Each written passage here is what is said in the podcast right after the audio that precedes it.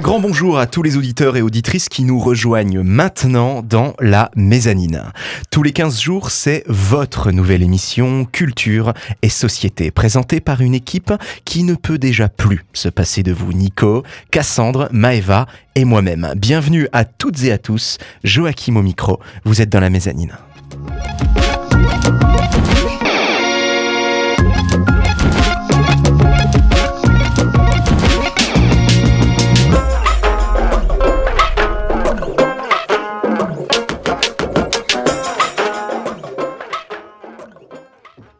La France compte 700 000 personnes en situation de handicap mental, soit 1% de la population.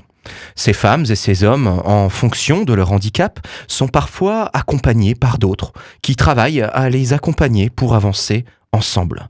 Pour nous en parler, Thomas Chéroux, accompagnant éducatif et social, est venu nous rendre visite aujourd'hui. Bonjour Thomas. Bonjour. Bienvenue euh, dans la mezzanine. Merci. Alors Thomas, euh, vous, tu, on va, on va se Tu, tutoyer. bien sûr, oui, on peut se tutoyer. Ok, Bien super. Euh, tu exerces la fonction d'accompagnant éducatif et social. Tout à fait. Bon, alors qu'est-ce que ça veut dire ça? Alors, qu'est-ce que ça veut dire? Pour expliquer, donc moi je travaille dans un établissement médico-social hein, dans la région de Strasbourg. Et concrètement, mon travail, c'est d'accompagner les personnes en situation de handicap dans les actes de la vie quotidienne, dans leurs projets, leurs activités. euh, voilà, tout ce qui, tout ce qui peut euh, rentrer dans leur, dans leur petite vie. Voilà. Dans leur petite vie. Mais alors justement, euh, tu parles de la vie de ces personnes en situation euh, de handicap mental. Être une personne en situation de handicap mental, ça veut dire quoi, Thomas? Alors justement, euh, vous l'avez dit, tu l'as dit, pardon, euh, on parle d'une situation de handicap.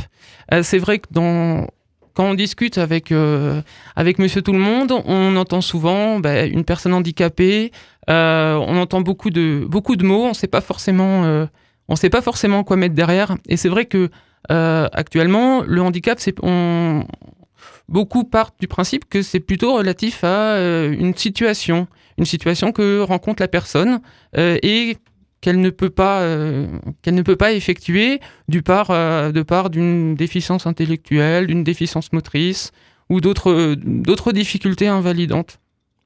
Difficulté invalidante.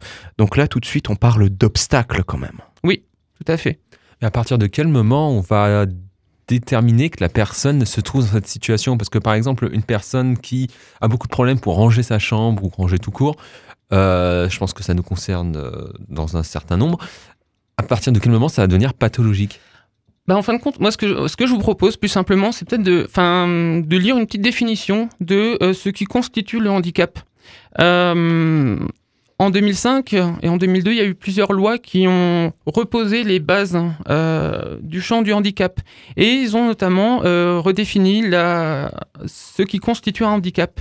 Donc, c'est toute limitation d'activité ou restriction de participation à la vie en société subie dans son environnement par une personne en raison d'une altération substantielle, durable ou définitive d'une ou plusieurs fonctions physiques, sensorielles, mentales, cognitives ou psychiques, d'un polyhandicap ou euh, autre trouble de santé invalidant. Voilà. Alors, bon, ça, c'est vraiment la définition Ouais, euh, officielle. euh, C'est ça. Alors, qui, qui, qui parle, hein, tout à fait. Ouais. Mais selon toi, avec euh, peut-être tes mots, qu'est-ce que tu pourrais nous dire de, de, de, de- de ces personnes en situation de handicap De quoi souffrent-elles finalement? Alors, moi, les, personnes, donc en situation de handicap avec qui euh, je travaille, euh, ce sont des personnes qui, de par euh, leurs facultés intellectuelles, ne peuvent pas vivre en autonomie, avoir un appartement, un travail et être, être autonome dans leur vie quotidienne. Et ces personnes-là, c'est est-ce qu'elles vous les accompagnez à partir euh, de leur naissance, ou, enfin, je veux dire, à partir du moment où on détermine le, handicap dans leur enfance, ou est-ce que vous pouvez avoir des personnes qui ont pu être traumatisées par un événement, un drame, ou même des personnes âgées euh, qui euh, ont pu s'affaiblir au fil des ans? Alors, il existe tout un tas de, structures qui accueillent les personnes euh, en situation de handicap. Et effectivement, c'est intéressant, euh, c'est intéressant que tu que tu en parles. Effectivement, il y a des personnes qui euh, qui ne sont pas forcément en situation de handicap de naissance, qui ont rencontré dans leur vie des événements, des événements indésirables, qui les ont du coup mis en situation de handicap. Moi, je travaille dans un secteur adulte, donc on accueille des personnes de 20 à 60 ans et plus. Mais il y a effectivement d'autres structures qui accueillent des enfants en situation de handicap dès la, dès la prime enfance euh, et jusque, ben, jusqu'à la fin de la vie. Quoi. Et ce handicap, il se traduit par quoi? Parce que hum, dans le stéréotype, on va imaginer des personnes qui ne sont pas capables d'avoir un comportement rationnel, d'agir en société.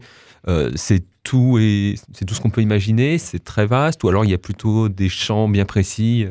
Alors c'est euh, c'est vraiment très vaste. hein. Euh, moi dans la structure où je travaille, il y a des personnes qui vont être euh, en difficulté rien que pour parler, qui vont s'exprimer par des sons, qui vont avoir des difficultés à se laver, qui, vont avoir des difficultés pour manger. Il y a des personnes peut-être avec un peu plus de capacité qui vont pouvoir qui vont pouvoir manger, qui vont pouvoir qui vont pouvoir gérer leur vie quotidienne, mais qui vont avoir des difficultés par exemple pour pour, euh, pour travailler, qui vont avoir des difficultés euh, pour euh, organiser leurs loisirs, qui vont avoir des difficultés pour participer à la vie en société de manière générale. Participer à la vie en société, communiquer. Moi, j'entends vraiment euh, des obstacles à la communication dans ce que tu nous dis, euh, Thomas Chéroux. Oui. Alors, bon, vivre avec ces problèmes de communication, euh, c'est- compliqué quand même. Moi, j'ai du mal à m'imaginer euh, cela. Toi qui travailles avec, euh, avec ces gens-là, qui les accompagnent au quotidien, qu'est-ce que tu peux nous en dire? Ben, par rapport à la communication, c'est vrai que nous, euh, un, des, volets de notre travail, éducatif, de notre travail relationnel avec ces personnes, c'est de communiquer. Et c'est vrai que c'est un des premiers obstacles qu'on rencontre hein, quand on va, euh, quand on va euh, échanger avec une personne euh, déficiente intellectuelle, c'est de, bah, de pouvoir lui parler, de pouvoir trouver un langage commun. Alors ça peut être les gestes, ça peut être le regard, ça peut être le toucher. Ben, voilà, il peut y avoir tout un tas d'astuces, mais c'est vrai que euh, si, euh, nous, si on ne fait pas l'effort de trouver un langage commun, on ne pourra pas communiquer avec ces personnes-là. Et donc ces personnes-là, elles se retrouvent dans un état de détresse lié à leur, un isolement qui aurait été produit par leur déficience. C'est ça, c'est des personnes qui vont se retrouver en situation d'exclusion, euh, en milieu ordinaire, euh, en dehors donc de, de toute euh, structure ou forme d'accompagnement adapté. Voilà. Et ce travail que tu fais, il doit être assez minutieux parce que finalement, tu dis, on va essayer par les gestes, par la parole. Finalement, par comment est-ce qu'on fait pour arriver à déterminer c'est avec ça que moi, je vais communiquer avec lui et pas un autre? Je, ben, je pense que déjà, ce qui est, intéressant, c'est de, connaître la personne. Donc, euh, la, communication, la relation, elle s'établit euh, avec le temps. Euh, c'est quelque chose qui se construit petit à petit. Moi, par exemple, j'ai le souvenir d'une personne, rien que pour qu'elle me reconnaisse, qu'elle me reconnaisse, ça a mis plus d'un an. Voilà. Donc c'est vraiment euh, prendre le temps, prendre le temps de faire les choses, ne pas aussi se figer dans des certitudes. C'est vraiment euh, euh, se poser des questions. On, est un tra- on a un travail où on se Mhm. pose beaucoup de questions. Prendre le temps, Ouais. prendre le temps de respirer. Et c'est pour ça que je vous propose tout de suite de partir pour un voyage sonore avec Lonely de Luanza.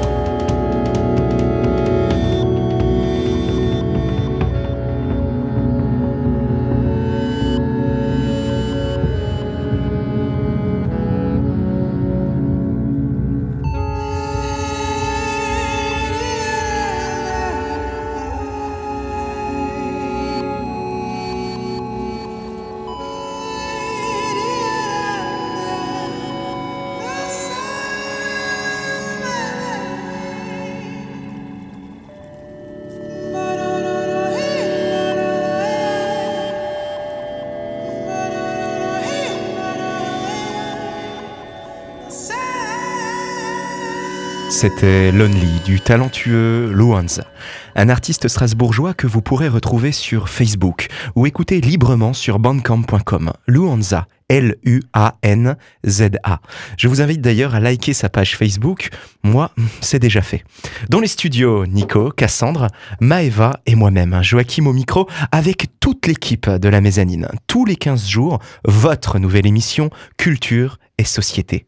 Nous sommes toujours avec Thomas Chéroux, accompagnant éducatif et social. Toujours là. Toujours là, toujours là, en force dans les studios. Alors Thomas, euh, nous parlions jusqu'ici eh bien de ton du métier que tu exerces, accompagnant éducatif et social. Oui.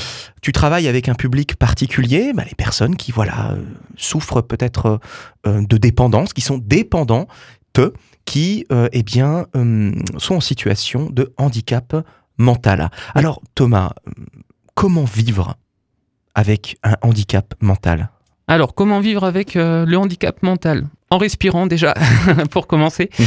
Euh, après, non, plus sérieusement, il y a, euh, y a vraiment pas de profil type d'une personne en situation de handicap. Il y a des personnes qui vont vivre comme vous et moi en milieu ordinaire, qui vont qui vont avoir un appartement, peut-être qu'ils vont être accompagnés à leur domicile pour, euh, pour, pour euh, X ou Y raison. Hein. Ça peut être par exemple pour entretenir leur logement. Et d'autres personnes qui, de part de leur déficience, euh, vont devoir vivre dans des institutions médico-sociales, des institutions spécialisées. et donc c'est le cas pour les personnes auprès de qui je travaille. Donc ce sont des personnes qui, pour certaines, vivent au foyer d'hébergement de la structure, d'autres qui viennent seulement la journée, certaines vivent dans leur famille, et du coup viennent euh, participer à des activités euh, pendant la journée. Euh, ça peut être des activités culturelles, sportives, scientifiques, des activités, enfin tout un, tout un tas de projets que, qui, sont, qui sont chapeautés par, par l'équipe éducative. Et donc dans tous ces projets, quel, est-ce que ça va, c'est un niveau qui est balbutiant, comme d'un niveau de, je sais pas, d'école primaire, ou est-ce qu'on peut arriver à des personnes qui euh, se retrouvent avec des capacités euh, similaires euh, à celles de professionnels? Je pense que c'est difficile de, de, comparer avec un niveau, avec un niveau scolaire. c'est vrai que en fonction des personnes, il peut y avoir une toute petite capacité sur certains penchants de la vie et des capacités plus importantes sur d'autres. Par exemple, je pense à, coup, à une personne avec qui je travaille qui sait très bien danser, hein, qui a vraiment un bon niveau en danse, mais qui qui ne qui n'arrivent pas à s'exprimer autrement que par des que par des cris ou euh, ou par des gestes quoi. Donc mmh. c'est vraiment c'est vraiment très variable et on essaye de s'adapter du coup euh, aux particularités de chacun. Ouais, et puis je pense que la manifestation de l'intelligence est différente. Comme, euh, comme tu dis Thomas, eh bien, eh bien ce que nous prenons, nous, comme des manifestations de l'intelligence, notre capacité cognitive à raisonner, à accumuler de l'information, elle s'exprime de manière radicalement différente chez ces personnes-là. C'est ça. C'est vraiment des personnes qui, euh, qui sont très singulières et, euh, et qui, nous sont, qui ont peut-être échappé à, à, des formes de conditionnement euh, qu'on peut rencontrer, nous, en grandissant. Voilà. Donc, c'est vraiment des personnes hautes en couleur. Autant couleur, oui, tout à fait. D'ailleurs, c'est marrant, tu parles de, de couleur. Moi, tout de suite, ça me fait penser à l'art, tout ça. Euh, eh bien, euh, euh, j'ai souvenir de certaines de ces personnes, soi-disant en situation de handicap mental, qui, sans le savoir, sans même apparemment le vouloir, eh bien, ont fini par produire des, des œuvres reconnues comme étant œuvres d'art. Je pense par là à l'art brut. Est-ce que tu as déjà été confronté à ce genre de situation? Ben, enfin, Là où je travaille, du coup, on a des activités d'art et c'est vrai qu'on a des personnes qui sont vraiment, qui ont vraiment, un, qui sont vraiment douées hein, dans ce qu'ils font. Euh, on a par exemple euh, un atelier mosaïque où il y a des personnes qui font des tableaux qui sont vraiment incroyables. Euh, on a aussi du coup une chorale où les personnes se produisent en public. Donc vraiment, effectivement, oui, il y a, y, a, y a, du talent et il y, a, y, a du, y a du potentiel. Il y a du potentiel chez nous. Il y a du niveau, quoi. Il y a du niveau. Comment est-ce qu'eux, ils conçoivent cette, euh, cette pratique de l'art? Est-ce que c'est un moyen de s'exprimer, un moyen d'épanouissement ou juste un hobby? Ça dépend, ça va dépendre des personnes. Certaines font ça ben, pour s'occuper, euh, pour passer leur journée. D'autres vont avoir euh, peut-être une, une autre perspective ben, d'être reconnus dans, dans, ce qu'ils savent faire. C'est vraiment propre à chacun, hein, je pense. Et du coup, on parlait tout à l'heure des facultés extrêmement développées qui sont des enfants enfin, ou des adultes en situation de handicap qui sont très doués. Est-ce que, par exemple, on connaît je pense, pour la majorité, particulièrement les autistes, pour les autistes, la faculté du, du, génie, qui est un domaine où ils sont absolument excellents. Est-ce que, par exemple, vous avez déjà, tu as déjà vu une révélation pour certaines personnes dans ton centre?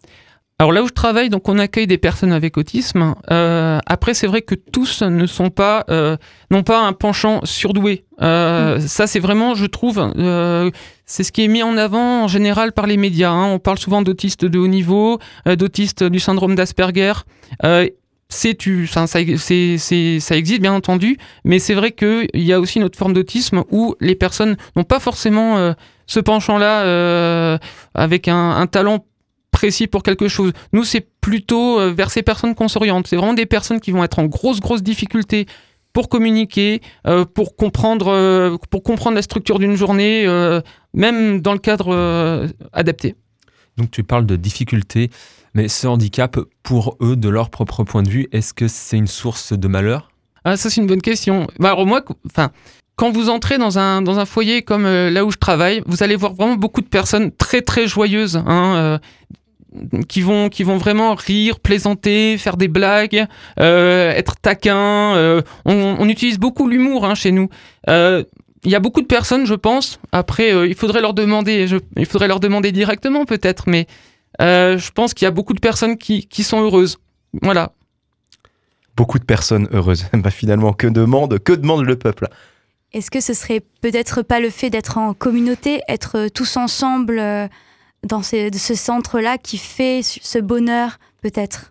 Ben, c'est vrai que euh, on a tous besoin de d'être avec les autres. Euh, et c'est vrai que tout ce qu'on construit c'est vraiment pour que pour que ben, cette vie cette vie en collectivité euh, se passe au mieux. Des fois moi je, je, fais le parallèle. J'ai l'impression que notre structure c'est un petit peu une micro société avec ses joies ses peines ses conflits etc Société culture, et moi ça me fait justement penser, c'est le moment, eh bien c'est ton moment Maëva, tout de suite ah. la chronique culture. Mezzanine, votre rendez-vous culture et société. Eh bien, avec moi, chers auditeurs, vous allez souvent entendre parler de lecture, car je suis une très grande lectrice. Et si je ne peux citer qu'une seule de mes lectures récentes, je vous parlerai de celle-ci, parce qu'elle m'a réellement enthousiasmée au plus haut point. Ce livre vient de paraître cette année et il m'a été conseillé par une amie. C'est très simple, Les filles de nulle part d'Amiride, c'est un concentré de révolte, d'optimistes, c'est un groupe de trois filles qui, par leur simple détermination, vont tenter de changer l'ordre établi entre les genres dans leur petite bourgade et particulièrement dans leur lycée. Alors la situation est pourtant assez peu joyeuse. Une fillette de troisième a été violée lors d'une fête par trois jeunes du lycée. Elle a déménagé très vite après. Personne ne la croyait. Et ces monstres se baladant toute impunité et dans toute liberté sans en être nullement inquiétés. Et en parlant de ces mecs, sachez qu'on aura le droit à leur avis aussi dans ce livre, grâce à de magnifiques pages titrées des vrais mecs de Prescott on peut tout de suite voir ce que pensent nos dons des temps modernes. Les articles sont vraiment mis en valeur et approfondissent la réflexion. Parce que la raison principale de mon adoration pour ce livre, c'est bien celle-ci.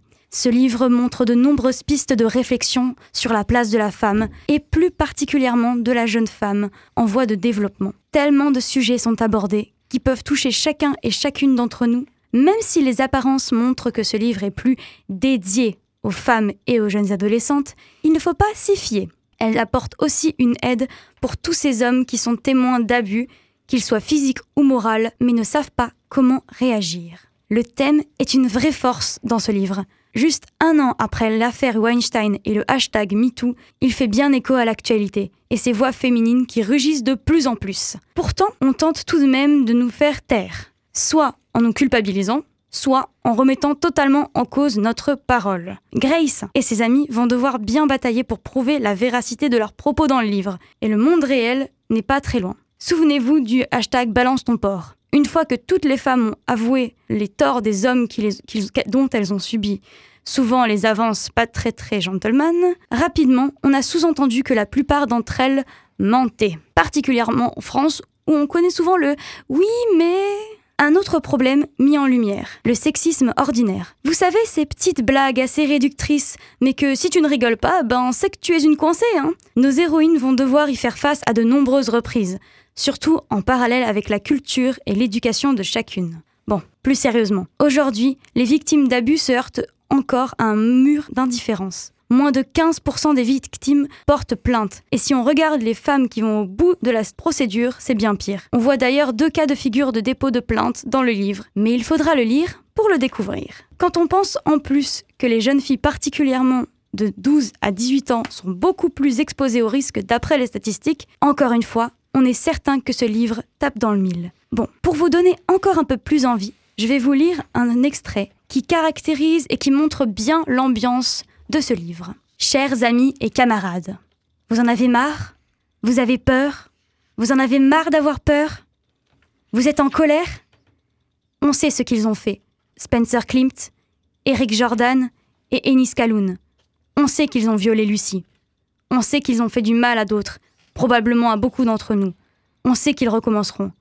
Mais il n'y a pas que, pas que ces trois-là. C'est tout le monde, c'est tout le lycée, les élèves comme les professeurs et l'administration toute la communauté de Prescott qui les a laissés s'en tirer. Ce sont leurs amis, leurs familles, leurs coéquipiers qui ont fermé les yeux. Tous ceux qui leur ont causé des excuses, qui ont pensé C'est comme ça, les garçons. Tous ceux qui se sont dit que ce serait plus facile d'ignorer que de lui rendre justice. En violant Lucie, c'est nous toutes qu'ils ont violées. Parce que ça aurait pu être nous. N'importe laquelle d'entre nous. Qui sera la suivante? Le viol existera aussi longtemps qu'ils resteront impunis pour ce qu'ils ont fait. Vous en avez marre d'endurer ça? Marre de tout laisser passer? Marre de vous taire? Nous avons trahi Lucie. Nous ne continuerons pas à nous trahir nous-mêmes, à nous trahir les unes les autres. Rendez-vous jeudi après les cours dans la salle de la conférence au sous-sol de la bibliothèque municipale de Prescott. Entrez par la sortie de secours dans la ruelle qui part de State Street. La porte sera entr'ouverte.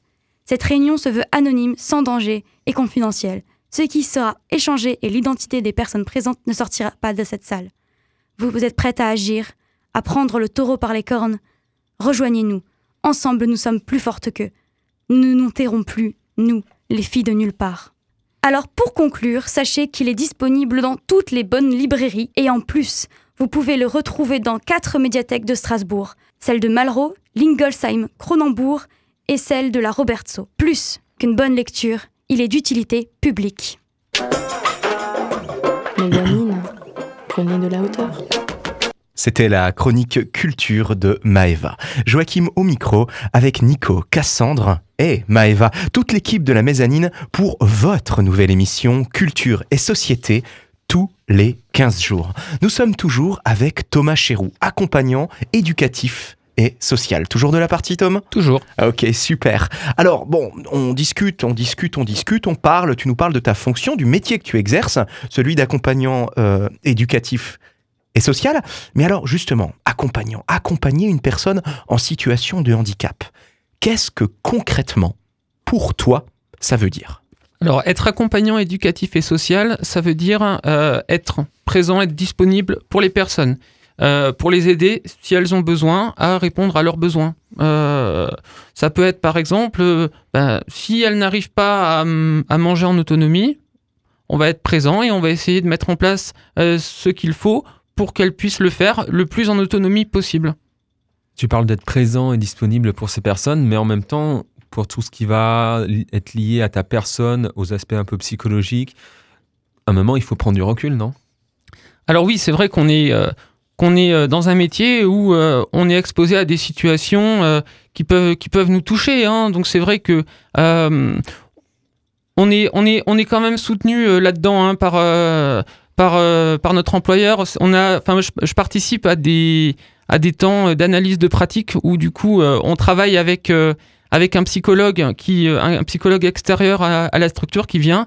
Où on peut évoquer du coup des situations qui nous ont posé problème. on peut évacuer aussi parfois bah, ce qu'on a, ce qu'on a emmagasiné en nous et, et ça nous permet aussi de, bah de, de, faire le vide. ce qui, je pense aussi est important, c'est de, c'est de pouvoir faire la coupure entre son travail et sa vie personnelle. Tout à fait, euh, mais l'analyse de pratique que tu dis pratiquer avec tes collègues, c'est quoi? Bah, Par exemple, si, euh, je sais pas, on a été confronté par exemple à une situation, euh, une situation de, de, violence entre deux personnes, peut arriver. Hein. Euh, on va essayer de comprendre euh, et de détricoter la situation, de voir qu'est-ce qui qu'il a pu se passer, euh, qu'est-ce qu'on aurait pu et qu'est-ce qu'on va pouvoir mettre en place euh, par la suite pour que ce genre de situation bah, puisse euh, puisse ne pas se reproduire ou se passer, euh, se passer le plus pacifiquement possible. D'accord, donc c'est vraiment revenir sur une pratique pour tenter euh, de, de l'améliorer et surtout de la faire euh, dialoguer. J'imagine qu'il y, a- il y a tout un dialogue entre théorie d'un côté et, et pratique. Oui, c'est vrai que euh, c'est aussi justement euh, un des intérêts de ces analyses de pratique, hein. c'est qu'on peut, on peut aussi jongler entre la théorie, euh, entre la, entre la théorie que peut nous apporter du coup le psychologue et nos situations qu'on vit au quotidien. Oui, tout à fait. Puis chacun de ces deux paradigmes que sont la théorie d'un côté et la pratique viennent quelque part se nourrir l'un l'autre. Absolument. C'est aussi, c'est Hmm. aussi, je pense, pour ça qu'il est, qu'il est intéressant et peut-être tout au long de la vie de- d'aller en formation. Alors que ce soit des formations longues, hein, des formations professionnelles, mais aussi, euh, mais aussi des formations courtes. Que par enfin moi, il m'est arrivé d'aller en formation, euh, envoyé par mon employeur et ça fait vraiment beaucoup de bien de pouvoir se poser et de, et de, et de, s'enrichir de connaissances. Donc toi, tu accompagnes les, euh, ces personnes. Est-ce que quelle est la place aussi des parents dans, dans tout ce processus? Parce que eux aussi, ils sont les, les premiers concernés. Comment est-ce que ça se passe pour eux? Est-ce qu'on leur demande d'être des parents comme les autres, euh, sans, en prenant en compte le handicap, mais pas non plus en le faisant, faisant ressentir à la personne qu'elle est différente Ou est-ce qu'il y a une formation, quelque chose comme ça?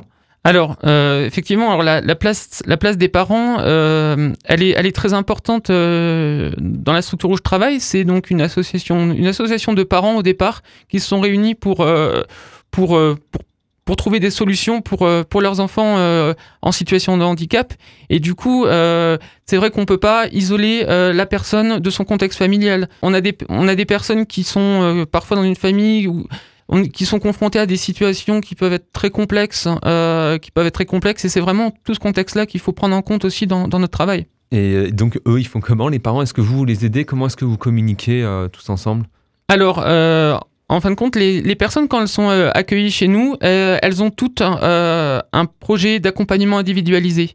Pour ce projet d'accompagnement individualisé, on se réunit une fois, une fois par an en général, où du coup la personne, la personne accueillie, la personne accompagnée peut inviter ses proches. Donc on se retrouve autour d'une table, on parle de ce qui s'est passé pendant l'année, on parle de, on parle de des, difficultés de la personne, de ce qu'elle souhaite, euh, de ce, de ce qu'elle souhaite évoquer, et c'est aussi l'occasion de garder le lien avec euh, avec la famille. Voilà. Tu parles d'un rendez-vous euh, annuel, mais du coup, en général, vous suivez à peu près combien d'années les personnes? Alors, euh, les personnes qui sont accueillies chez nous, il n'y a pas, il a pas de durée, il n'y a pas de durée déterminée. C'est-à-dire que elles vont peut-être rentrer chez, chez nous à 25 ans et elles vont, elles, et elles vont passer, euh, elles vont passer toute leur vie euh, dans cette structure-là. D'autres, euh, bah, par des événements, euh, des événements de la vie, euh, vont peut-être euh, quitter la structure pour aller ailleurs.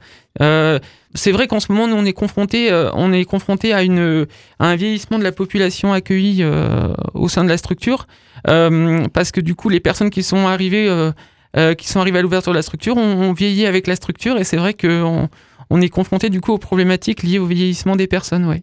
Vieillir, partir ailleurs, tout de suite justement, partons ailleurs pour une escapade sonore qui, je pense, ne vous laissera pas de marbre.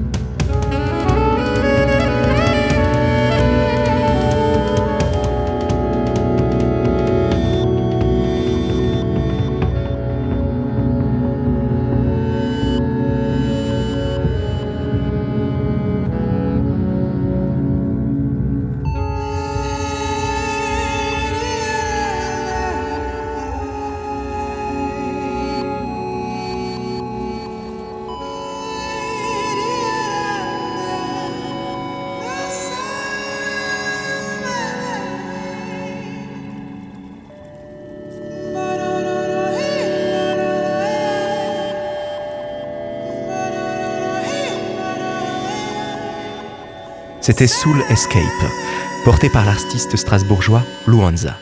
Un son puissant qui semble venir d'ailleurs. Pour soutenir cet artiste déjà incontournable, je vous invite à liker sa page Facebook, Luanza, L-U-A-N-Z-A. Vous pouvez également l'écouter librement sur le site bandcamp.com. Nico, Maëva Quassandre et moi-même, toute l'équipe eh bien, de la mezzanine est à bord. Joachim au micro, vous êtes embarqué avec nous dans votre nouvelle émission Culture et Société tous les 15 jours. Nous retrouvons Thomas Chéroux, toujours avec nous. Absolument. Voilà, et ça c'est très bien, accompagnant, éducatif et social. Oui. Alors, jusqu'ici, nous avons parlé eh bien, de, de l'identité de ces personnes euh, en situation de handicap mental, Mhm. des personnes que tu euh, accompagnes depuis euh, plusieurs euh, années maintenant, étant donné que tu exerces ce métier particulier, hum, difficile aussi à certains endroits, j'imagine, d'accompagnant éducatif et social. Alors, aujourd'hui, en France, Thomas, comment est perçue une personne en situation de handicap mental? J'en conviens, c'est une question assez générique, mais je crois qu'elle mérite quand même d'être posée. Ben, c'est vrai que euh, c'est assez méconnu en fait. Je pense que c'est des problématiques qui sont assez méconnues parce que euh, effectivement les institutions médico-sociales souvent euh, c'est un milieu assez euh, assez assez en, retrait, assez protégé. Donc on n'a pas forcément, enfin on n'a pas forcément un regard là-dessus. Avant de travailler dans ce milieu-là, j'avais une très très vague idée de ce que ça, de ce quoi il pouvait s'agir. Et c'est quelque chose donc qu'on ne connaît pas, qui parfois bah, qui parfois fait peur. Et je pense que c'est c'est quelque chose de tout à fait légitime d'avoir peur. Euh, voilà, c'est vraiment euh, c'est vraiment il y a plein de il y a pas mal d'idées reçues, d'images euh, qu'on peut avoir euh, qu'on peut avoir là-dessus. Donc je pense que c'est assez caché, c'est un milieu, c'est quelque chose qui inquiète. Qui inquiète, Ouais. c'est-à-dire? Ben, euh, on a peur, on a tous l'image, euh, on a tout- tous l'image entre guillemets du fou qui va aller dans la rue, qui va agresser des gens, euh, avec qui on va pas pouvoir communiquer. euh, c'est quelque chose, voilà, c'est un petit peu dans l'imaginaire des gens. Euh, après, je pense que ce qui est intéressant de savoir, c'est qu'effectivement, euh, les personnes, euh, les personnes déficientes intellectuelles, les personnes ou les personnes qui ont des maladies, euh, des maladies psychiques, euh, sont en général euh, accompagnées, sont en général médicalisées. Et du coup, c'est des personnes qui peuvent ou pas, hein, mais qui, enfin, qui ont la possibilité de, de, de vivre le plus dignement possible. Les personnes euh, qui sont en quelque sorte, euh, qui font la porte euh, entre les, les personnes en situation de handicap et le monde extérieur, c'est d'une certaine manière les parents. Et eux, comment est-ce qu'ils le vivent d'être parents de personnes en situation de handicap? Est-ce que c'est considéré comme une plaie? Est-ce que c'est vu comme, bon, bah, c'est comme ça, mais c'est notre enfant, donc on l'aime? Comment est-ce que ça se passe pour eux? Il y a de tout. Après, euh, moi, les familles auprès de qui, auprès de qui je travaille, c'est vrai que souvent, quand même, c'est une souffrance. Hein. Alors, c'est une souffrance. euh, il faut que les familles puissent faire le deuil de l'enfant euh, dit, entre guillemets, normal. Euh, c'est quelque chose qui est très difficile et on a, du- on a De toute des façon, il faut que ses parents euh, fassent le deuil pour tous les enfants. hein. Je veux dire, le deuil Voilà, de l'enfant normal. Mais c'est d'autant plus difficile quand il y a du coup une quand il y a une, situa- une situation de handicap, quand il y a une déficience euh, intellectuelle, c'est quelque chose qui peut être très difficile et le fait. handicap va impacter Mhm. toute la famille euh, de manière générale. Hmm.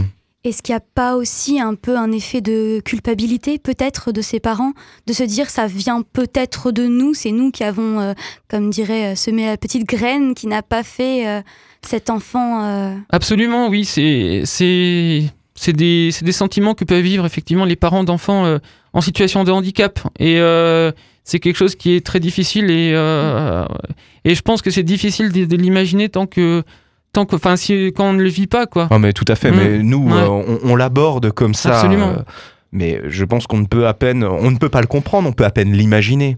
Bah oui, c'est ça. Hein, on, peut, on, peut essayer, on peut essayer de se mettre à la place d'eux. C'est, je pense déjà, c'est déjà, c'est déjà quelque chose de, déjà quelque chose de, de- de- d'important, ouais. ouais. C'est déjà, mais même ça, c'est compliqué. Et puis même, ça peut Ouais. être. Et d'ailleurs, ça peut être maladroit. Et pour moi, c'est peut-être toute la difficulté de votre métier, les accompagner sans forcément se mettre à la place d'eux, parce que c'est vrai que vous êtes accompagnant. Quelque part, vous êtes soignant. euh, vous participez, enfin soignant, accompagnant. Non, c'est pas pareil. Vous n'êtes pas soignant. Ben, alors euh, c'est vrai que moi mon travail c'est euh, c'est parfois à la frontière entre euh, entre accompagner, éduquer et soigner. On va plus parler de soins de confort dans notre métier éducatif. Moi j'ai des personnes avec qui j'étais en formation qui bossent dans des structures beaucoup plus médicalisées, mais qui vont pas se substituer non plus à des à des à des infirmiers ou infirmières. C'est on est là pour accompagner dans la vie quotidienne, pour apporter des soins de confort. Voilà, on n'est pas sur des fonctions euh, médicales à proprement parler. Et en parlant de fonction médicale, on sait aujourd'hui que les, euh, structures euh, hospitalières ou, liées à la santé en général sont fortement touchées par des réductions budgétaires. Le soutien donc de l'État en général se réduit. Comment est-ce que ça se passe de votre côté? Est-ce que vous aussi vous souffrez de réductions budgétaires? Ou alors est-ce que vous êtes encore assez largement soutenu? Alors, euh, à mon niveau, c'est vrai que euh, j'interviens, j'int- j'interviens pas vraiment dans tout ce qui est question budgétaire. Maintenant, euh, moi, ce que, en tout cas, là où je travaille, je, on a des conditions matérielles et des conditions de travail qui sont quand même euh, très intéressantes. hein. On est, on est bien. On, franchement, on est bien. Après. euh, c'est vrai que euh, c'est c'est pas forcément le cas partout euh, dans le sens où, euh, comme tu le disais, il y a des il y a des réductions budgétaires. Du coup, il y a peut-être moins de personnel, moins de moins de budget, moins de matériel, et du coup, ben derrière, c'est l'accompagnement des personnes qui euh, qui logiquement en pâtit, quoi. Bien sûr, bah ça fait référence. Enfin, ce que tu me dis me renvoie directement euh, à, la, à la crise des EHPAD, où euh, eh bien bah, l'homme, l'accompagnement, la- le relationnel est sacrifié au bénéfice quelque part, et bien du des bénéfices, voilà, de l'économie. Et c'est vrai que bon, alors bon, c'est vrai que toutes ces questions-là sont finalement des questions très compliquées. C'est très dur, hein, finalement, de- d'émettre euh, des vérités euh, toutes faites là-dessus. Mais c'est vrai que dans ce genre de métier, eh bien, d'accompagnement, euh, bah, j'imagine que voilà, la, la place de la personne est quand même fondamentale. hein. Ben oui, tout à fait. Euh, je pense que le le ça enfin. Le- Une structure, ça va dépendre à un moment de euh, qu'est-ce que qu'est-ce que souhaitent en faire euh, ces dirigeants, euh, comment s'approprie euh, ces directions initiées donc par euh, par la direction, comment se- s'approprie euh, l'équipe de tout ça. Voilà, c'est c'est un mélange de- d'un certain nombre de choses. L'important, peut-être, eh bien, c'est de rester humain. Tout de suite, la chronique humanité de Nico. Mezzanine, votre rendez-vous culture et société. Alors pour rester sur le thème du handicap, euh, moi je vais vous parler d'un autre livre qui s'appelle Des fleurs pour Algernon de Daniel Keyes, sorti en 1959. Alors Algernon, qui c'est? C'est une souris, une souris un peu spéciale parce qu'elle a subi un traitement qui lui permet de décupler son intelligence. Et une fois que les scientifiques ont fait tous ces tests, eh bien ils ont pris un cobaye humain pour savoir comment ça allait se passer. Et à ce moment-là, on commence à, suivre Charlie Gordon au fil de ses comptes rendus. Et euh, Charlie Gordon, bah, c'est juste euh, le salarié d'une boulangerie qui sert d'homme à tout faire, qui s'occupe des toilettes, de quelques livraisons, de tâches simples, parce que bah, euh, au niveau intellectuel, il, est un petit, peu, un petit peu déficient, comme on disait tout à l'heure. Et donc, ce qui est intéressant aussi dans ce livre, c'est qu'à la suite de ce traitement, on le voit progresser. Au départ, son, son écriture, qui est retransmise dans le texte, est assez difficile à lire. On le voit utiliser euh, des termes, euh, par exemple, pour dire une personne intelligente, il dit c'est intelligent, en deux mots. Euh, il parle du labyrinthe, pour parler du labyrinthe contre lequel il faisait des tests avec la souris. Ensuite, on voit, bah, d'abord, ça va être ses perceptions vont s'améliorer, il va mieux de mieux en mieux comprendre comment le monde extérieur le perçoit, comment il perçoit lui le monde extérieur. Sa grammaire, son orthographe s'améliore. Et puis plus on avance dans le livre, plus il devient intelligent, il dépasse la moyenne humaine, il commence à, atteindre des, euh, des niveaux stratosphériques, euh, ce qui fait qu'il y a de plus en plus de, pe- de personnes qui n'arrivent plus à le comprendre, mais pour d'autres raisons, c'est-à-dire que maintenant il est trop loin, trop haut pour eux. Et ça, ça devient aussi un problème. Donc, au- auparavant, son problème c'était je ne suis pas intelligent. C'était lui qui le voyait comme ça, il se considérait pas assez intelligent pour avoir des amis. Et donc lui, ce qu'il réclamait, c'est qu'on l'aimait plus. Et donc il s'est dit, si je suis assez intelligent, je vais y arriver. Et là, finalement, il se retrouve dans le même problème, c'est-à-dire qu'il atteint un niveau où les gens qui auparavant le trouvaient euh, bonnet, c'était la personne dont on va un peu se moquer. Et bien là, c'est l'inverse, c'est que maintenant, ils sont ridiculisés par celui qu'ils considéraient comme un idiot auparavant. Et donc là, bah, ils veulent plus être amis avec lui, ils veulent plus rigoler avec lui, ou plus exactement l'humilier comme ils le faisaient auparavant. C'est non, non, maintenant, on veut plus te voir. Au point qu'il finit par se faire virer de l'entreprise pour laquelle il travaillait. Et qu'il doit repenser toute sa façon de voir le monde. C'est-à-dire qu'auparavant, le monde était plutôt simple. C'était on m'a dit de faire ça, je le fais. Donc à un moment, il a pu voir une personne euh, tricher euh, et il se disait je fais quoi maintenant? Est-ce que je dois le dénoncer? Mais si je le dénonce, il pourra être viré et ensuite, euh, pour sa famille, ça sera dur. Et là, il va voir l'éducatrice parce que finalement, il est toujours aussi encadré dans ce centre qui lui dit mais maintenant, il faut que tu arrives à penser par toi-même. Et ça aussi, c'est quelque chose qui était compliqué pour lui parce que c'était, ok, maintenant j'ai des capacités intellectuelles largement supérieures, mais il faut que je pense et que je sois finalement aussi isolé par le fait que je suis seul désormais pour penser, je suis seul, pour faire des choix, je suis seul, comme on l'est tous. Et au fil des aventures, ça finit par un peu progresser, même s'il y a des doutes, jusqu'au moment fatidique où les scientifiques se rendent compte que la souris devient de moins en moins intelligente. En fait, le processus est en train d'être retourné il va à nouveau lui aussi repartir à un niveau intellectuel plus faible. Et c'est donc là toute la question du livre, c'est la question de l'intelligence. À quoi ça sert? Est-ce que c'est juste euh, une capacité qui nous rend meilleurs? Est-ce que ça nous rend heureux? Et euh, Charlie, lui, ce qu'il demande, c'est pas être, euh, pas d'être intelligent. Lui, tout ce qu'il veut, c'est des amis, et être heureux. Et ça, c'est tout le dilemme du livre que je vous souhaiterais, que je vous souhaite d'aborder et de relire, qui s'appelle Des fleurs pour Algernon de Daniel Keyes, sorti en 1959. Prenez de la hauteur. C'était la chronique Humanité de Nico. Autour de la table, euh, Maeva, Cassandre, Nico et moi-même, c'est toute l'équipe de la mezzanine, tous les 15 jours, votre nouvelle émission Culture et Société. Joachim au micro, nous sommes toujours avec Thomas Chéroux, notre invité de la semaine. Oui. Yeah. Thomas, tu es, euh, nous le répétons, accompagnant éducatif et social. Tu accompagnes des personnes qui mm, connaissent une situation de handicap mental. Alors ça veut dire, ça veut dire vraiment plein de choses. Dans sa chronique tout à l'heure, euh, Nico euh, eh bien, parlait d'intelligence. Je crois qu'il s'agit vraiment dans, notre société aujourd'hui qui mise tout hein, sur la capitalisation du savoir, de la richesse. Je crois qu'il s'agit d'être un petit peu prudent avec cette notion de l'intelligence. Alors c'est vrai, être intelligent pour toi finalement, Thomas, c'est quoi? Alors j'en conviens. Alors franchement, la question c'est, euh, non mais elle est, immense. Mais qu'est-ce que c'est être intelligent pour toi? Qu'est-ce que c'est qu'est-ce que c'est être intelligent? Euh, Intelligent, ça renvoie à la notion de quotient intellectuel pour moi. Euh, c'est ça, ça va allier tout un tout un tas de composants qui font l'intelligence. Donc, ce qui est, tout ce qui est relatif à la manière de penser, tout ce qui est relatif hein, euh, également euh, à, à, nos fonctions, qui nous à nos fonctions exécutives qui nous permettent de, par exemple, d'ouvrir une fenêtre, de faire des gestes, de, de, de couper du pain. Voilà, c'est tout un, tout un mélange de différentes composantes qui, composantes qui font qu'on parle d'intelligence quand je parlais de ce livre, on se rendait compte que d'une certaine manière, l'intelligence était vue comme une capacité à s'adapter à un milieu socioculturel.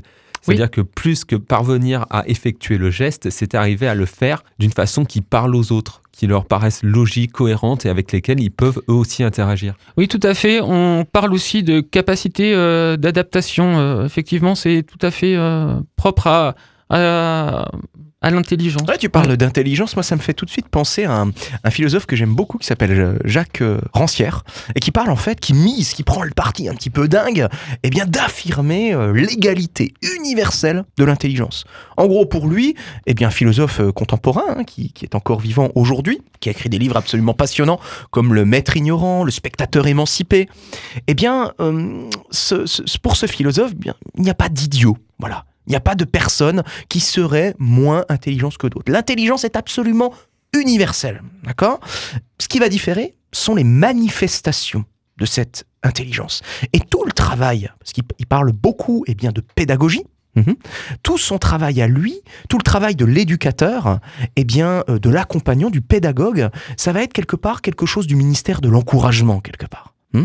On va non pas apprendre, mais encourager l'autre eh bien, à s'affirmer lui-même, à prendre conscience de ses capacités particulières. On est à peu près, enfin j'imagine, moi j'établis une nette corrélation entre ce que tu proposes, ce dont tu parles, et euh, ce dont peut parler, en tout cas pour moi, ce philosophe euh, Jacques Rancière d'ailleurs, que je vous conseille de lire. Qu'est-ce que tu en penses, toi, de cette égalité des intelligences? Bah, moi, ce que je, ce que je trouve int- intéressant euh, là dans, dans ce que tu disais, c'était euh, le, le fait de s'affirmer, euh, de s'affirmer pour une personne. C'est vrai que toute personne a en général quelque chose pour lequel elle va, elle va, qu'elle va utiliser pour pour essayer de se mettre en avant, pour s'affirmer. Et c'est là-dedans qu'on va nous encourager, soutenir, aider, Encourager. accompagner les Ouais. personnes. C'est de qu'elles puissent trouver ce petit quelque chose qui fait qu'elles sont quelqu'un d'exceptionnel. Et euh, les, euh, les personnes que tu suis entre elles, comment est-ce qu'elles fonctionnent? Est-ce qu'elles aussi, elles s'encouragent, elles s'entraident? Comment est-ce qu'elles se perçoivent les unes les autres? Alors, pareil, avant j'utilisais le, le terme de micro-société. Euh, pour moi, c'est, je trouve que c'est une bonne image. C'est-à-dire qu'il y a vraiment de tout. Il y a des personnes qui vont être très sympas entre elles, il y a des personnes qui vont se faire les pires crasses du monde possible. Euh, on est vraiment, je trouve, sur, sur, sur un peu une, une image d'une micro-société. Il n'y a pas de règles et il y a vraiment de tout. Avec ces histoires d'amour, peut-être? Ah alors oui, euh, les alors les histoires d'amour, c'est vrai que chez nous, euh, en général, il faut suivre hein, parce qu'il y a beaucoup de choses qui se passent. Euh, c'est vraiment parfois un, euh, un roman à l'eau de rose. C'est assez, c'est assez intéressant à observer. Raconte, on veut savoir. Oh bah et les, en fait, il y a, y a rien, il y a rien de d'extraordinaire par rapport à par rapport à ce qui peut se passer euh, chez Monsieur Tout le Monde. hein. Euh, Il y a des histoires d'amour, des séparations, euh, des des querelles. C'est vraiment, c'est vraiment très très complet à ce niveau-là. Et comment, du coup, est-ce que vous pouvez gérer ça, vous, en tant qu'accompagnant? Les histoires d'amour, c'est quand même un vaste sujet. Oui, alors euh, c'est vrai que ça c'est un un sujet qui est euh, qui est très très important euh, chez nous. On parle de vie intime, affective et sexuelle des personnes en situation de handicap.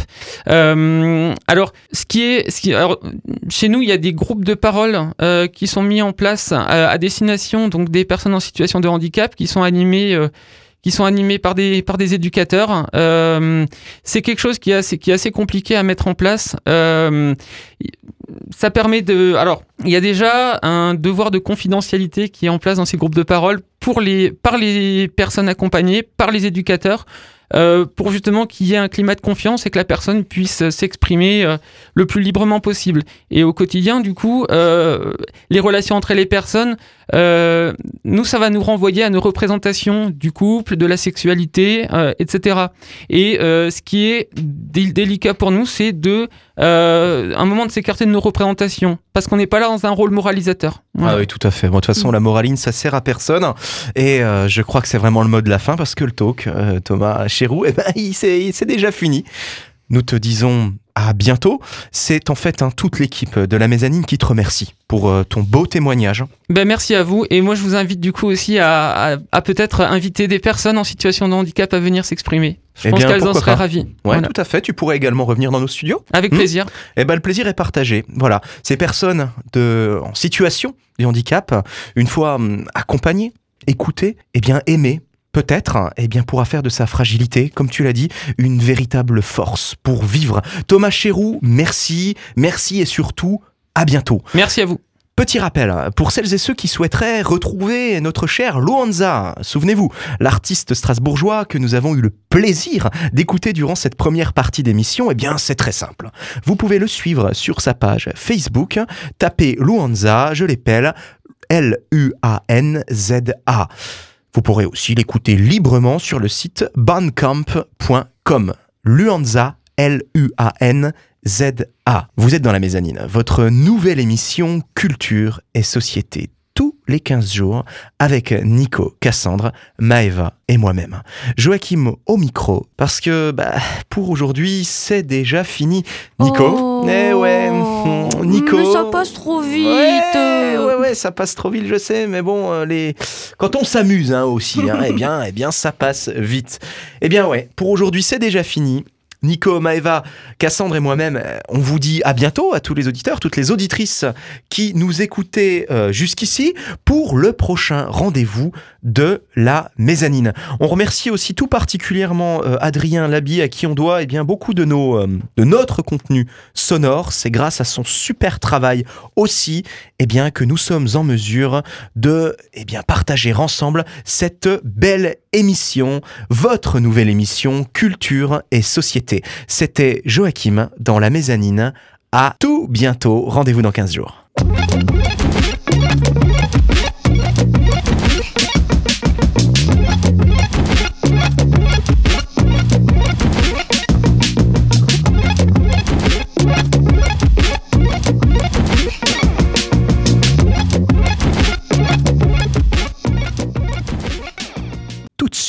Le lab.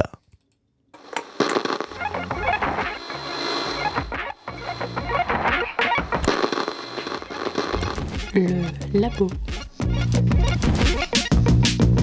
Expérimentation guidée. Bienvenue dans le lab, notre laboratoire d'idées et d'initiatives sonores. Toutes les deux semaines, 10 minutes de création radiophonique. Aujourd'hui, du documentaire, avec le deuxième volet de notre podcast, Une saison en Californie. Un sujet que nous avons souhaité vous proposer comme un écho du réel aux nombreuses œuvres de fiction qui font des barons de la, de la drogue leurs héros. Une incursion de le monde de ces petites mains qui, pour une poignée de dollars, ramassent l'herbe qui se vend à prix d'or. Épisode 2. Pour quelques dollars de plus. Où l'on se rend compte que le nord de la Californie rappelle parfois plus les raisins de la colère de Steinbeck que les grandes heures de la contre-culture américaine. Une rencontre en trois volets réalisée par Adrien Labi. Tout de suite dans la mezzanine. Il euh, y a un mec qui nous propose du boulot, ça avait l'air un peu louche, mais on était tellement, euh, à la dèche quoi, que le mec on l'a suivi. Si ça, pue, c'est que ça pue, il faut pas rester. Ils sont armés, euh, on fait un travail illégal dans un pays où on est censé faire du tourisme. Euh, S'ils nous braquent un flingue dessus et qu'ils nous disent de dégager, on va pas pouvoir aller se plaindre à la police qu'on s'est fait agresser.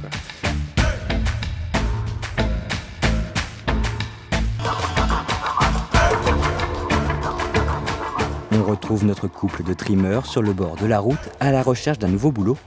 Drogue et armes à feu sur les routes enneigées du nord de la Californie. Envers du rêve américain.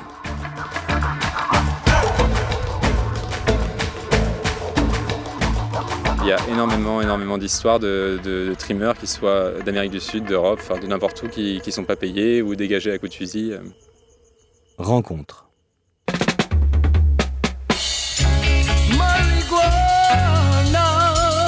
I love it,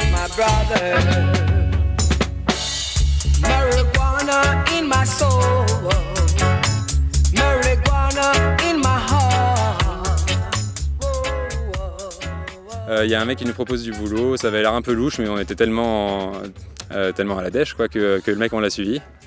Euh, il, était, complètement foncelé, euh, il n'avait pas l'air net, mais bon, bah, on n'avait pas d'autre option. On n'avait pas envie de refaire du camping euh, au bord de la rivière alors qu'il fait froid. On se retrouve chez lui et puis on arrive et puis il nous dit voilà, il y a tout ça à couper, il faut que vous coupiez.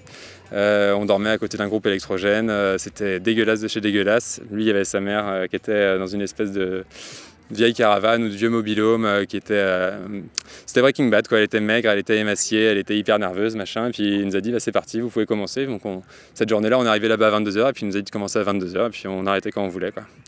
Et donc on a, on a un petit peu bossé là-bas et puis. euh, Comment ça s'est passé Je sais plus. Je crois qu'il y, a un- copain qui nous a dit qu'il avait peut-être un, autre plan pour nous. Et puis on s'est dit de toute façon, faut pas qu'on reste là. Et euh, du coup, on s'est barré de ce plan. On a demandé les sous et euh, le mec nous a dit, bah, je les ai pas tout de suite. Euh, Enfin bref, ça se passe souvent comme ça là-bas. C'est que, maintenant, en tout cas, on a compris que ça se passait comme ça. C'est que si ça, pue, c'est que ça pue. Il faut pas rester. Et finalement, on n'a jamais été pillé de ce truc-là.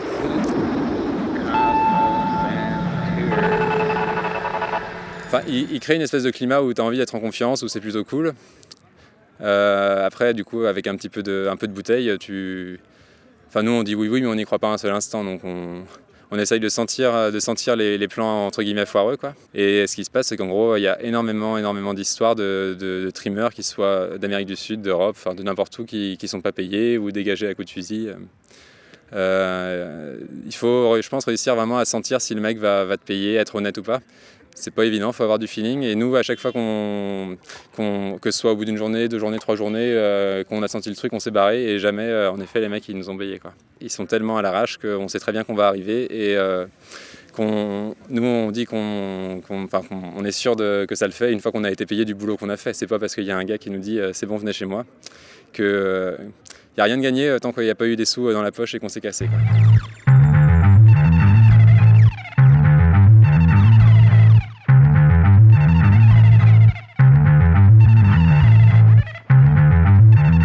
Précarité elle est absolue et totale parce que eux ont un pouvoir absolu et total sur nous. Et euh, en fait, pour ce que j'en pense, s'ils nous payent, c'est parce qu'ils sont sympas, parce qu'eux ils sont armés. euh, on fait un travail illégal dans un pays où on est censé faire du tourisme. Euh, s'ils nous braquent un flingue dessus et qu'ils nous disent de dégager, on va pas pouvoir aller se plaindre à la police qu'on s'est fait agresser. Quoi. Bah ouais, ouais, sans prétendre me sentir comme un, travailleur illégal immigré en France, on va dire que ça me donne un petit goût. Quoi.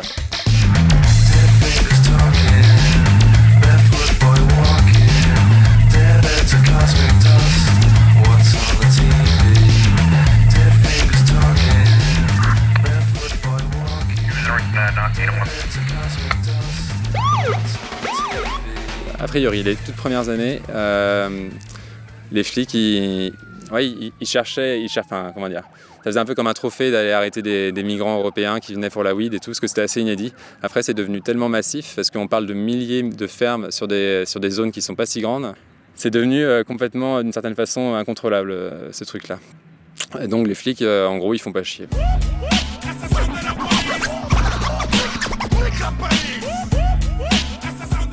On a même vu, je pense que presque jusqu'à 100 personnes euh, dans la rue à chercher du boulot. Ça faisait un truc hyper bizarre. On était en pleine Cambrousse, en pleine montagne, dans un bled qui devait avoir 200 ou 300 habitants. Et puis il y avait 100 Européens euh, qui ne s'étaient pas lavés depuis une semaine, qui galéraient, qui étaient malheureux comme tout. Ça faisait des scènes un peu surréalistes et puis une ambiance assez glauque aussi. Et euh, bah, ça crée quand même des tensions, euh, justifiées ou pas, je sais pas. En tout cas, il y, a des- villes où les, les tri-migrants se sont fait balancer des pierres, se sont fait dégager. Nous, on s'est fait, oui, pour la petite anecdote, nous, on dormait dans un endroit, on avait, on avait donc dans notre van, quoi. Et au milieu de la nuit, il y a des mecs euh, certainement pas mal bourrés qui sont arrivés et ils euh, se sont déchaînés sur nous au paintball, euh, sur un pote qui était en tente sur nous. La bagnole, elle était repeinte en plein milieu de la nuit. Bon, c'est pas tout le temps comme ça, mais c'est un peu le genre d'ambiance dans lequel on peut évoluer. Donc, on- en gros, on se planque un peu quand on travaille pas.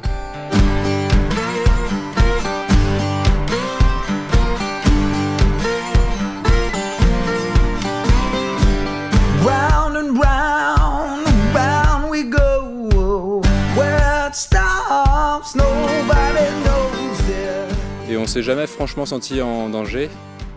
Euh, et il faut, enfin, ouais, il faut, comment dire, il faut la jouer, il faut la jouer finaux parce qu'il y, a- des histoires. Euh, oui, bah il y a des armes et les mecs ils sont pas forcément très fins fins, euh, ils peuvent être très malhonnêtes et il y a des histoires de gens qui se sont fait dégager avec des coups de fusil à pompe au sol devant eux et tout.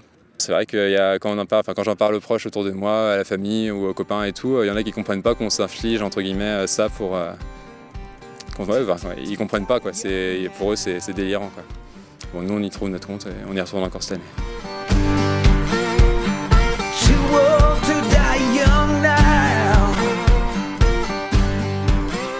À suivre.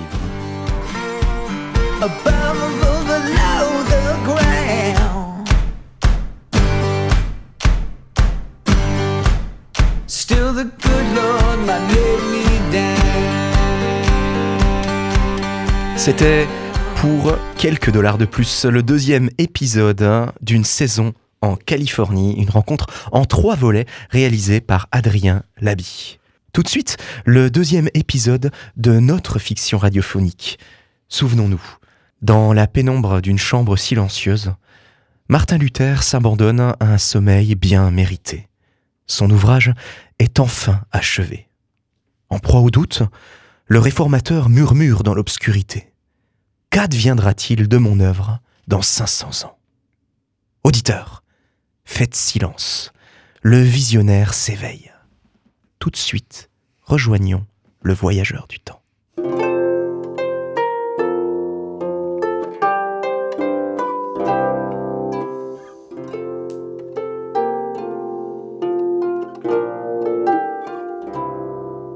Alors que le réformateur regagne sa chambre après avoir apporté la touche finale à son dernier ouvrage, deux intrigants personnages se penchent sur sa couche. Qui sont-ils? Que lui veulent-ils? Vous le saurez en écoutant la suite de notre fiction.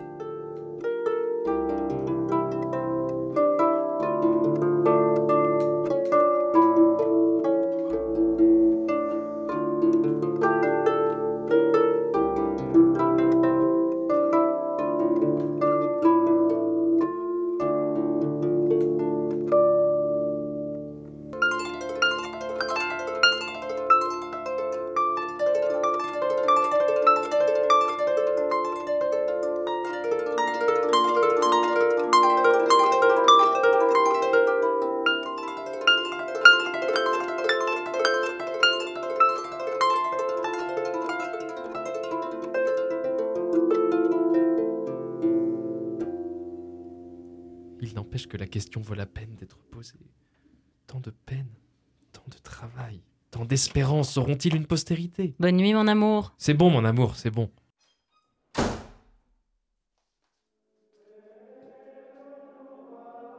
Peux-tu me dire, ma très chère amie, ce que nous sommes venus faire ici? Tu devrais de temps en temps prendre la peine de lire les divines ordonnances.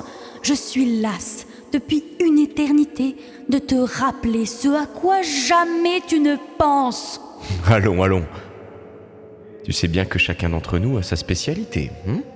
À toi le sérieux et la méticulosité, à moi les fantaisies et le plaisir de t'enquiquiner. Hmm, voilà une déclaration qui a au moins le mérite de l'honnêteté.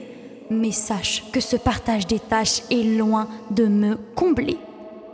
Enfin, puisque je suis apparemment la seule d'entre nous ayant le sens du devoir, apprends que nous devons exaucer le vœu de celui qui, ici, dort comme un loir. Quoi? Celui-là? Mais qui est-ce? Il ne fait que ronfler en nous montrant ses fesses. C'est un chercheur de Dieu de l'an 1500 et des poussières qui demande si son œuvre durera ou si la postérité le fera taire. Ah, je vois. Hmm, Un brave homme, sincère et idéaliste, avec en son cœur un soupçon d'orgueil égoïste. Qu'importe, ce n'est pas à nous d'en juger. Le Seigneur Tout-Puissant est le seul à y être autorisé. Pour l'heure, nous devons simplement le renseigner, mais... Ah, ah, je ne vois pas comment nous y employer. J'ai une idée. Allons bon. Je me demande ce qu'il a encore imaginé. Vas-y, je t'écoute. Tu peux parler Il veut savoir ce qu'il adviendra de sa pensée et de ses écrits. C'est bien ce que tu as dit. Oh, j'ai peine à y croire Pour une fois, tu m'as écouté, mon ami Quel meilleur moyen pour lui de le savoir que... Que? De le transporter vers le futur dans l'heure. Il verra bien s'il y a postérité à son labeur. Le futur Mais... Mais, mais cela n'a jamais été tenté et, et je ne suis pas sûre que cela soit autorisé. Ah, mais tu m'exaspères à être toujours si timoré. Alors que moi, par l'audace, suis sans cesse dévoré. Je te rappelle que nous sommes des anges du Seigneur. De lui seul nous vient notre mission et sa teneur. N'en as-tu pas assez d'être euh, si docile et si lisse? Si obéissante que c'en est pour moi un supplice. N'es-tu pas lasse de faire ce qu'on te dit? Ne connais-tu aucun désir qui te soit propre? Aucune fantaisie? Pour une fois que tu sembles avoir le cœur à l'ouvrage, je ne vais pas te décourager. Ce serait dommage. C'est vrai, je peux Oui, mais n'oublie pas que nous sommes deux. Ce n'en sera que plus passionnant. Nous serons en duo les maîtres du temps, en traversant les siècles en un instant pour nous retrouver à l'époque de... Au fait, quel est ce temps qu'il évoque? Il a parlé d'un bond de 500 ans, et donc de l'an 2018, assurément. Quoi? Euh, 2018 C- Cette année putride où l'air empoisonne les poumons et où des continents sont régis par de pathétiques bouffons Mais où jusqu'à 100 ans il n'est pas rare de vivre Ce n'est pas alors que mourut le dernier tigre. Grâce à leurs machines, ils seront tels des demi-dieux. Chaleur suffocante. Aquatique submersion. Leur folie sera cause de mort ou d'exode par millions. C'est le règne de la liberté de penser, l'ère de la connaissance partagée. Et tous ces fanatiques, hein, qui au milieu des foules se font exploser ou écrasent, au nom de Dieu, de pauvres gens par milliers. C'est une époque passionnante. Cela pourrait nous intéresser.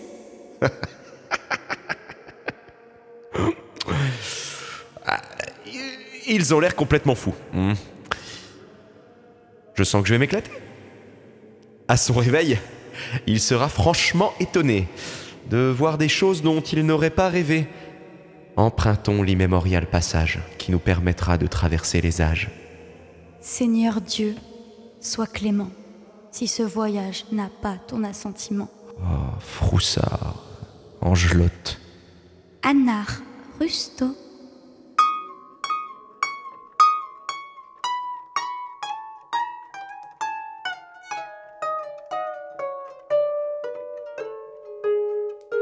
C'était Le Voyageur du Temps, une pièce de Christian Greiner et adaptée pour la radio par la Compagnie des Particules, avec Sylvain Closer-Routier, Déborah Mistretta, Joachim Trogolo, Maëva Neveu, Dacile Kili, Cassandre Duquesnel et Émilie François.